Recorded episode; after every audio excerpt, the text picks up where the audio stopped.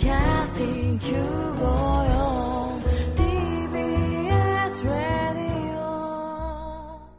TBS ラジオポッドキャスティングをお聞きの皆さんこんにちは。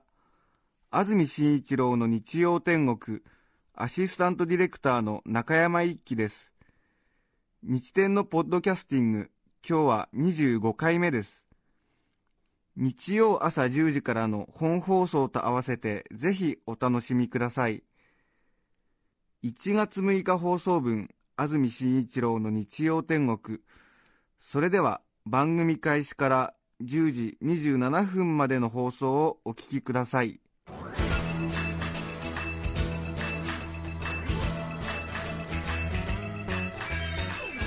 安住紳一郎の日曜天国。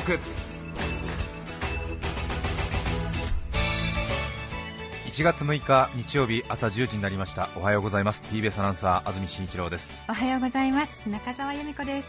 お久しぶりでございます。さて皆さんはどんな日曜日の朝をお迎えでしょうか。スタジオのあります東京赤坂は雲一つない青空そして太陽が降り注いで大変気持ちのいい朝を迎えていますまだお正月休みが続いてますよという方も多いんじゃないかなと思いますし一方、もう1月4日から働いてますよという方もいらっしゃるかと思いますが、え今日はねいろいろ昨日寒かったですからね。ちょっとなんか元気になりそうな朝ですが。え、そうですね。気持ちがいい。えー皆さん何をしてお過ごしでしょうか。ぜひ午前中はラジオにお付き合いいただきたいと思います。今日の天気予報ですが降水確率は夜まで0%ほとんど雨の降るところはないそうです日中の気温は東京では13度まで上がり真冬並みの寒さとなった昨日から一気に3月中旬頃の陽気となるそうです。今日は二十四節気の小寒だそうですが暖かい寒の入りとなりそうです。まあ、一方でね暦の上ではこれから寒さが本格化するということですけれどもね。もうこのまま春に向かってほしいなという感じもありますが。さて話がちょっと遠回りしましたけれども中澤さんがついに産休から復帰いたしまして今日からはい。番組ご一緒するということですが、はい。よよろしくお願いいたします。ろしくお願いいたします。本当にあの11月半ばにおかげさまであの無事一人、えー生まれましてですね。はい。はい。今は本当にあの日々試行錯誤でてんやわんやでサバイバルな毎日を送っております。ジェットコースターに乗っているような感じで、ええ前日と同じ日はもうないんだっていうことをしみじみ感じますね。なるほど。はい。11月の中旬に生まれたんですか？そうなんです。ああそうですか、えい。やすごい経験でした。そうですか。ね偉大だなと思いましたしはい。それぞれ家族にはドラマがあるんだと改めて思いましたけれども。ーえ。ーはい。え家族にドラマって？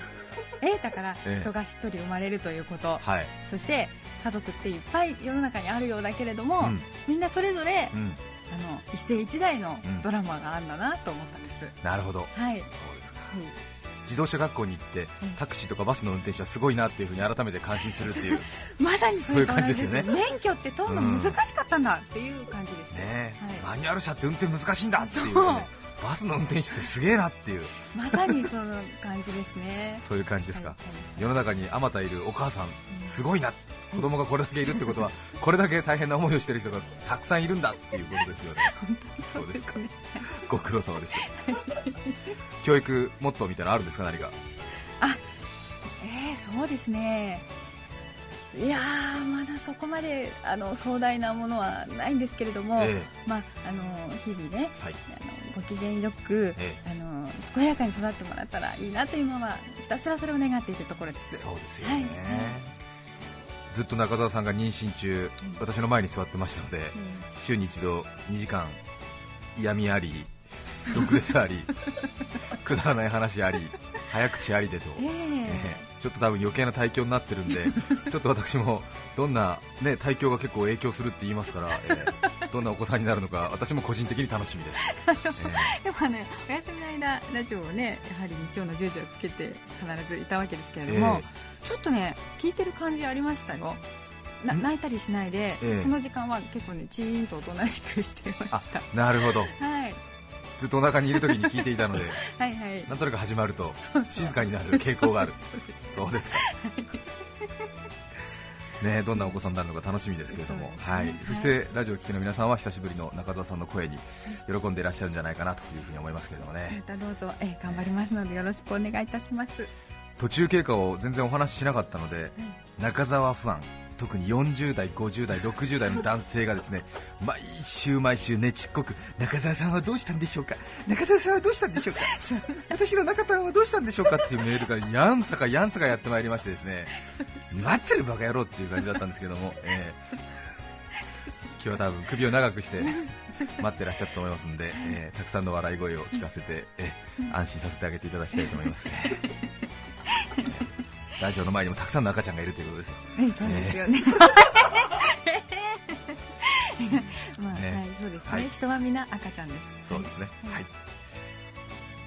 お正月はやっぱりええ新しく生まれたお子さん中心の、そうですね。はい。お餅も食べない感じで。えはい。普通にお世話に奔走しておりました。えそうです。はい、なるほど。はい、皆さんはどうでしたか？そうですよね、はい。皆さんもお正月ね、多分いろいろ経験ね、今年は特にでも、なんとなく静かなお正月だったなというような感じもあるんですけどね、うん、そうですよね穏やかでしたね、ええ。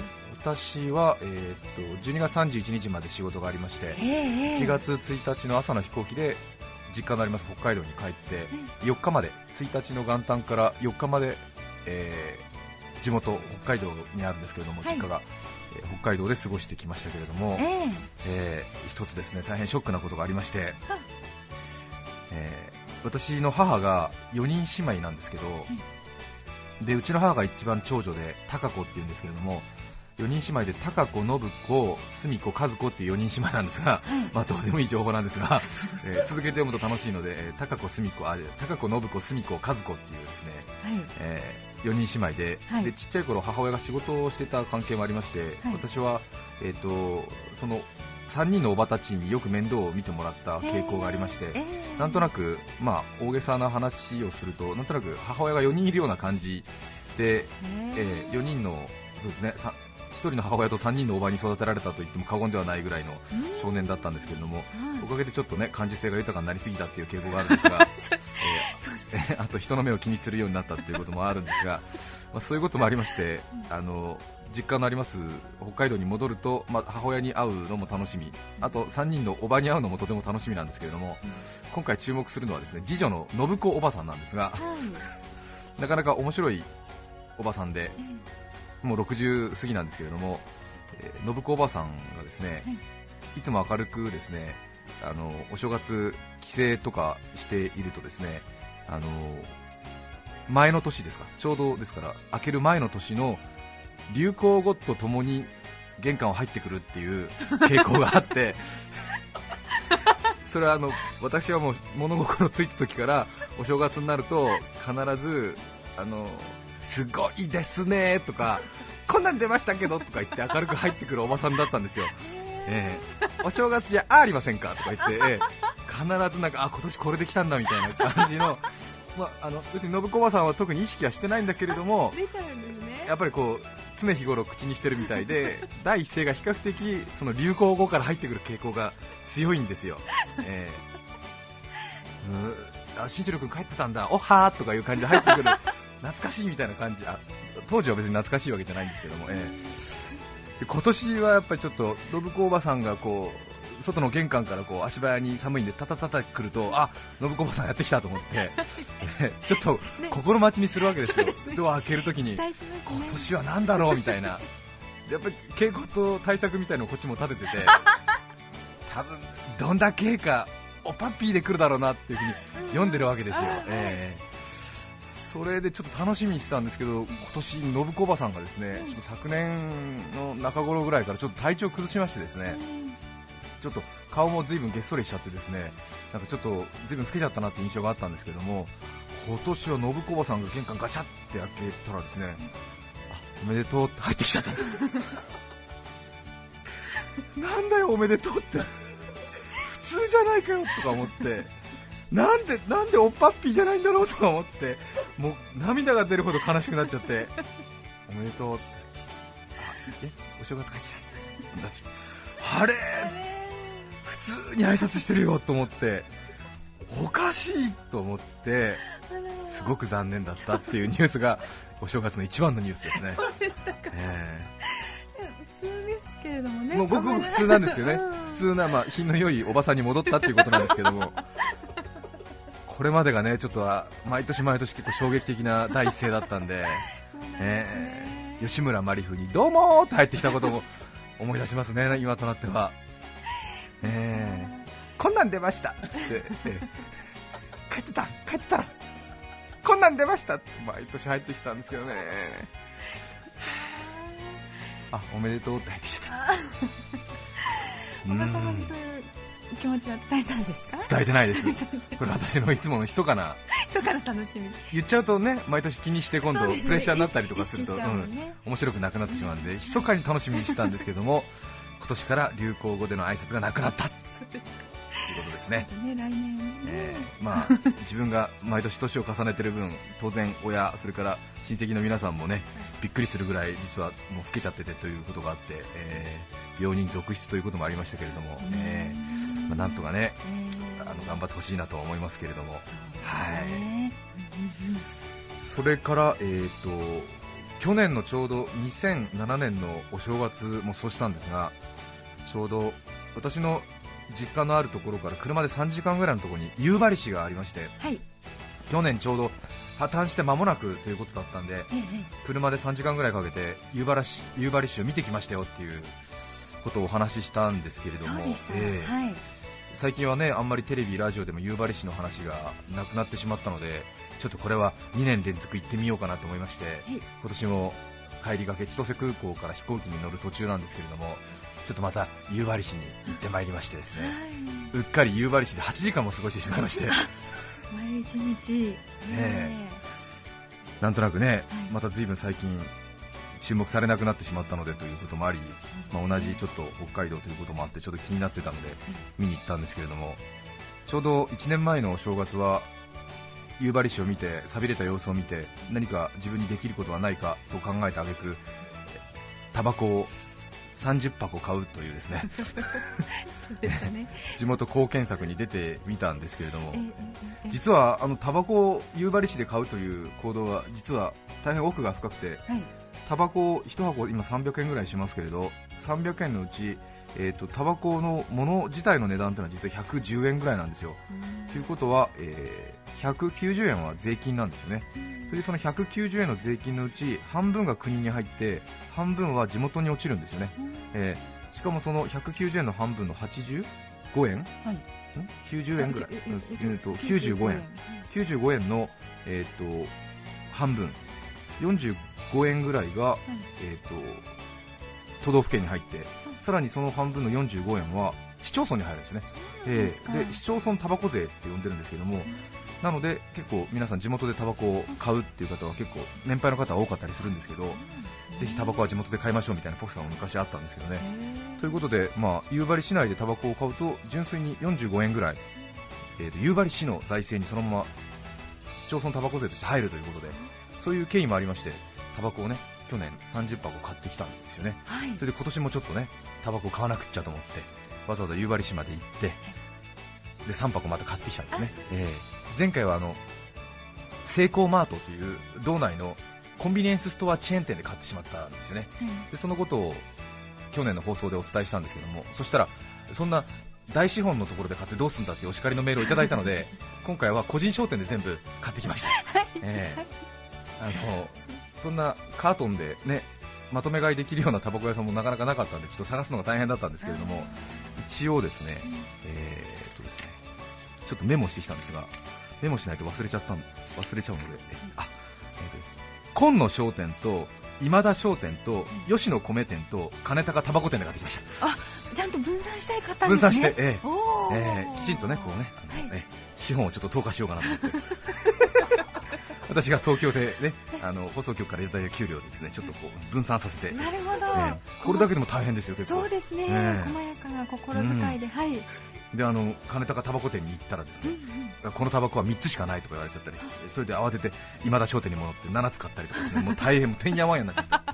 結構大変だったんですけども、ええ。でまたねこれでちょっとねまあ夕張の一助となればなと考えたんですけども、え。でも車運転してタバコ3カートン買ってエシカルで今年も頑張ったっていう風にちょっと自己満足してたんですけども、ふとあの去年の夏ぐらいに夕張市がすごい困窮して大変な状況にあるにもかかわらず、市職員にボーナスが出たっていうニュースを思い出して、えーそんなね民間企業じゃ考えられない破綻したばっかりの企業でボーナス出るなんてありえないことなんですがそこはさすがの役人天国で、えー役人の皆さんはそんな大変な財政の中でも自分たちのボーナスだけは出すみたいな、おおちょっと待てと。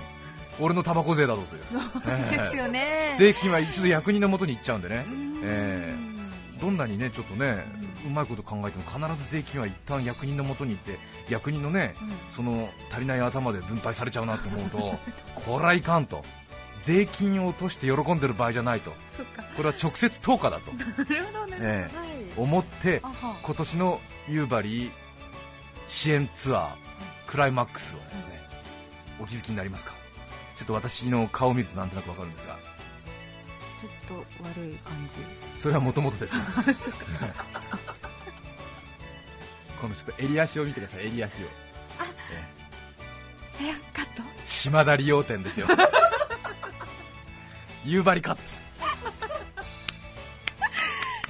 いいですね。大変ですよ。もうドキドキしちゃって前髪は切らないでくださいって。細かく。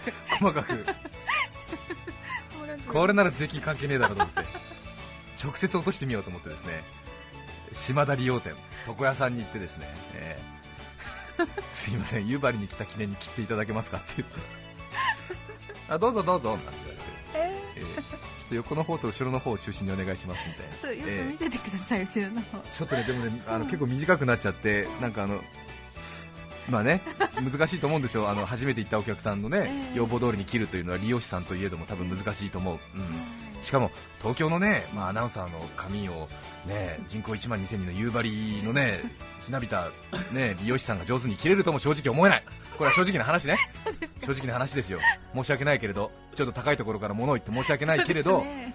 でも、ね、それはそう思う、うん、で私もドキドキしちゃってですよ 入ってみたもののこっちの自己満足で入ってるから、ね、文句も言えないしだったら来るなよって向こうも言いたいと思うし、ね。ドキドキしながら切ってもらいましたけども、ええ。向こうもドキドキしてたみたいですねなんでここで切る必要あるのっていうふうに言われながらいや夕張に来た記念でもちろんね安住さんだって思うわけですよね。そうなんですよ。ね。途中でね気づいていただいたんですけどもね、ねええ。で途中でその女性の方で65歳ぐらいの女性の方下田さんだったんですけれども、髪切ってる途中で気づき始めまして、多分下田さんはうん。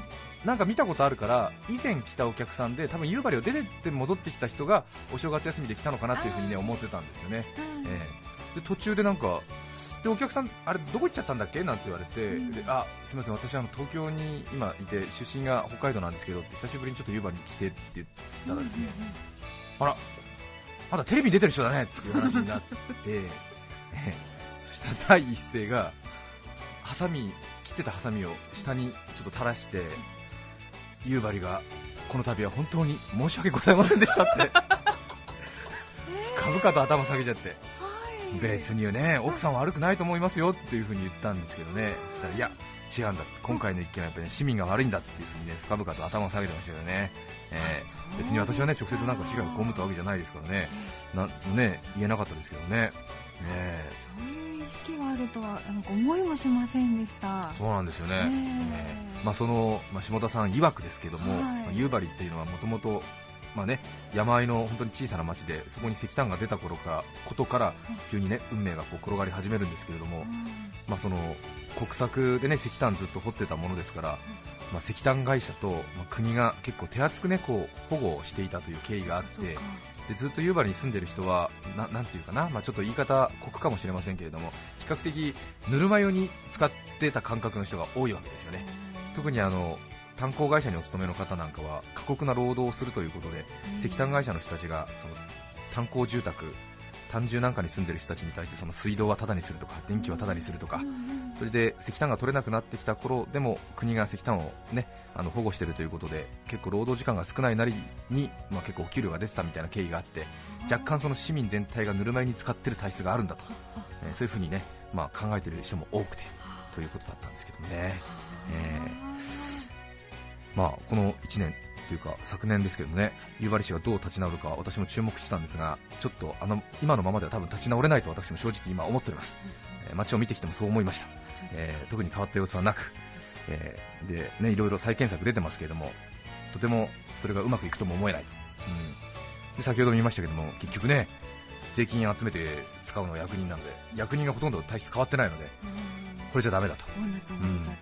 うん、全然良くならないとでその町の人にも何人か話聞いたんですけども、ま純粋にもうただこんなところに人が石炭が出たから住み始めたところに石炭が出なくなった今住み続ける必要理由はないから当然みんなは出てって当然だし今夕張市ですけども夕張市から夕張町そして夕張村と、まあ、軟着陸を上手にするような姿勢でもういいんだみたいなことを言ってる人もいて、まあ、当然逆のことを言う人もいるんですけども私はなんとなくその意見を言ってる人にああなるほどねと思いましたけどね、うん。でも考えるとちょっとね新年早々難しい話で恐縮ですが私ずっと千歳空港への道車の中でずっと考えてたんですが、夕張市とほぼ同じ収支バランスで実は日本の国自体がありますからね。日本が国家として、ああ。ええ借金があり、ね、ええ少子化になり人口が減っているという構造があるのでほぼ夕張市を1000倍ぐらいの規模にしたのが実は日本の国なのでこれはやっぱりもうちょっとね頭の足りない役人にもう税金の使い方任せちゃだめだみたいな、ええ。はいということですよね。やっぱり役人じゃ無理なんじゃないかなというふうに思いましたけどね、まあ、そこがね本当はね政治家の人がやってくれればいいんですけども役人のねご機嫌ばっかり取ってる政治家ばっかりなのでこれじゃだめだなみたいな。救世主待つみたいな。そう感じですね。ですね。うん。でも、えー、と下田理容店のお孫さんは、えー、と20歳になるそうなんですけれど、札幌に今住んでらっしゃるそうなんですが専門学校を卒業して介護士さんになるらしいんですがなんとその20歳のお孫さんが札幌市を出て170万都市の札幌を出てはい。人口わずか2万人ちょいの夕張市に就職する。でおばあちゃんがもう髪切りながら泣きそうになってて、ええ。嬉しくて。で孫に、夕張市の事情分かってるのかって孫に私聞いたんですようん。って言って、はい。そしたら孫は事情分かってるから来るんだよという力強い一言を放ったらしいですよ。それ聞いて私もビニールクロスの上に涙を滴り落ちましたよもう。なんてなんていい孫なんだと思って。うん。介護士という仕事は人を助けるのが使命。そんな介護士の人生をスタートする中で夕張市という働きどころはこれ以上ないうってつけのところだって言ったらしいんですよ。かっこいいなと思いましたけどねもしかするとでもね3ヶ月ぐらいで嫌になって出てくんじゃないかなと思ったりもしますけども。まあその志だけでも、ですね。ええ。まあ、消える日あれればねうん。新しくつく日があるんだなというふうに思って、ええ。ちょっとしみじみして帰ってまいりましたけれどもね。まあ私もどこかで火を灯さなくちゃいけないなというふうには考えたわけなんですけれどもね、まあ、そんなお正月ではございました。そうでしたか。でもやはり夕張市より一番気になるのは信子おばさんの流行語が出なかったというこの一点につきますね 来年はなんとか 体調良くなって、ね、来年の流行語でちょっと迎えてほしいなと思いますけれどもね。はい、第一声は、はい。皆さんはどんなお正月を過ごしたでしょうか。さて話が長くなりましたが今日のメッセージテーマはこちらです。2008年私の小さな目標。毎年恒例になっております。2008年私の小さな目標をぜひ教えていただきたいと思います、はい埼玉県比企郡吉見町からいただきましたモンテクリフト博さん54歳男性の方ありがとうございます。私の今年の小さな目標は大きな声では言えないのですが通勤途中にトイレに行かないことです。実は54歳を過ぎた去年から急に頻尿になってしまったのです。寒い朝出勤直前に必ずトイレには行くのですが会社に行く途中で持たなくなってしまうのです。駅のトイレ公園のトイレ店のトイレトイレ評論家にでもなれそうなくらい詳しくなってしまいました。でも時間はもったいないし面倒だしズボンは濡れるしかっこ我慢しているから焦って引っ掛けてしまうのですね。かっこ閉じる。ぜひ頻尿は治したいのです。悩んでる方多いですもんね。水分調節と股間の筋肉の強化にこの正月休み努めてまいりました。でも股間の筋肉強化って本当のところどうやればいいんでしょうか。器具は何を使えばよいのやら良い知恵をできたらお教えください。では今年も頑張りましょ ちょっと小声でね。う。小声でね、はい。54歳モンテクリフト博さん。頻尿は悩んでる方多いんですけれどもそうですか。股間の筋肉の強化。あ、そうなんでグッとあれですかね。力入れるあれですかね。そうなんですね。ねえ。器具は何を使えばよいのやら。そうですよね。スポーツジムなんかに行ってもなかなかないですよねきっとね。どの機械をっていう感じはありますよね。うん気持ちわかりません。ごめんなさい。まあ、いずれ私もそういう時期が来ると思うんですが、ね。すみません、もう少しちょっと若さをにおごりたいです。大阪府豊中市からいただきました、ありがとうございます、ワンマゲさん、40代男性の方、2008年、私の小さな目標は、12時より数分早く会社の食堂へ行くことです、小さいですね、いいですね。小さいフレックス制度なので昼休みは12時からでなくても良いのですが長年の身についた習慣で12時を超えないと食事に行きにくいのです。ところが数分遅く行くと食堂はすでに混んでいるのです。そんな習慣を打破し12時より数分でも早く自分の席を立ち食堂に向かいゆっくりと食事をして人生を謳歌したいものです。いいですね。いいですね。うん。そうですか。ちょっとの差がねうん。そうです。うん小田原市の陽一さん42歳男性の方。昨年チョコボールのおもちゃの缶詰が欲しくなりチョコボールを買って銀のエンゼルを5枚集めてゲットしました。それは甥にあげました。ところが姪も欲しいと言い出し私も手元に置いておきたくなったのであと2缶ゲットするためにまたチョコボールを買うことにしました。今までにどれだけ買ったかはご想像にお任せします。ということで今年の目標は、えーおもちゃの缶詰あと2缶ゲットというのが目標ということですこれはね大きな目標ですね。難しいですよね。大変なことですけどね、ええ。まあ、この方が42歳でなければという話ですけどね、えー皆さんの小さな目標を今日はぜひ教えていただきたいと思います。番組にメッセージを送ってくださった方の中から抽選で5名の方に何かと便利でシュールな表紙があなたの日常を演出します。日展オリジナルノートをプレゼント。今日のテーマは2008年私の小さな目標。メッセージお待ちしていますそして番組では皆さんから曲のリクエストも募集しています。メッセージにはぜひリクエスト曲も書いて送ってください。さて2008年1曲目になりますが群馬県桐生市のなこなこさんからいただきました。ありがとうございます。この時期にぴったりのリクエスト曲ありがとうございました。松任谷由実さんでサーフ天国スキー天国。どうぞ。1月6日放送分安住紳一郎の日曜天国。10時27分までをお聞きいただきました。著作権の問題がありリクエスト曲は配信することができませんので今日はこの辺で失礼します。2008年もどうぞよろしくお願いします。安住紳一郎のポッドキャスト天国。今日1月6日は1と6の語呂合わせで色の日です。姉妹品として11月16日にいい色の日もあります。人生いろいろラジオは一つ。954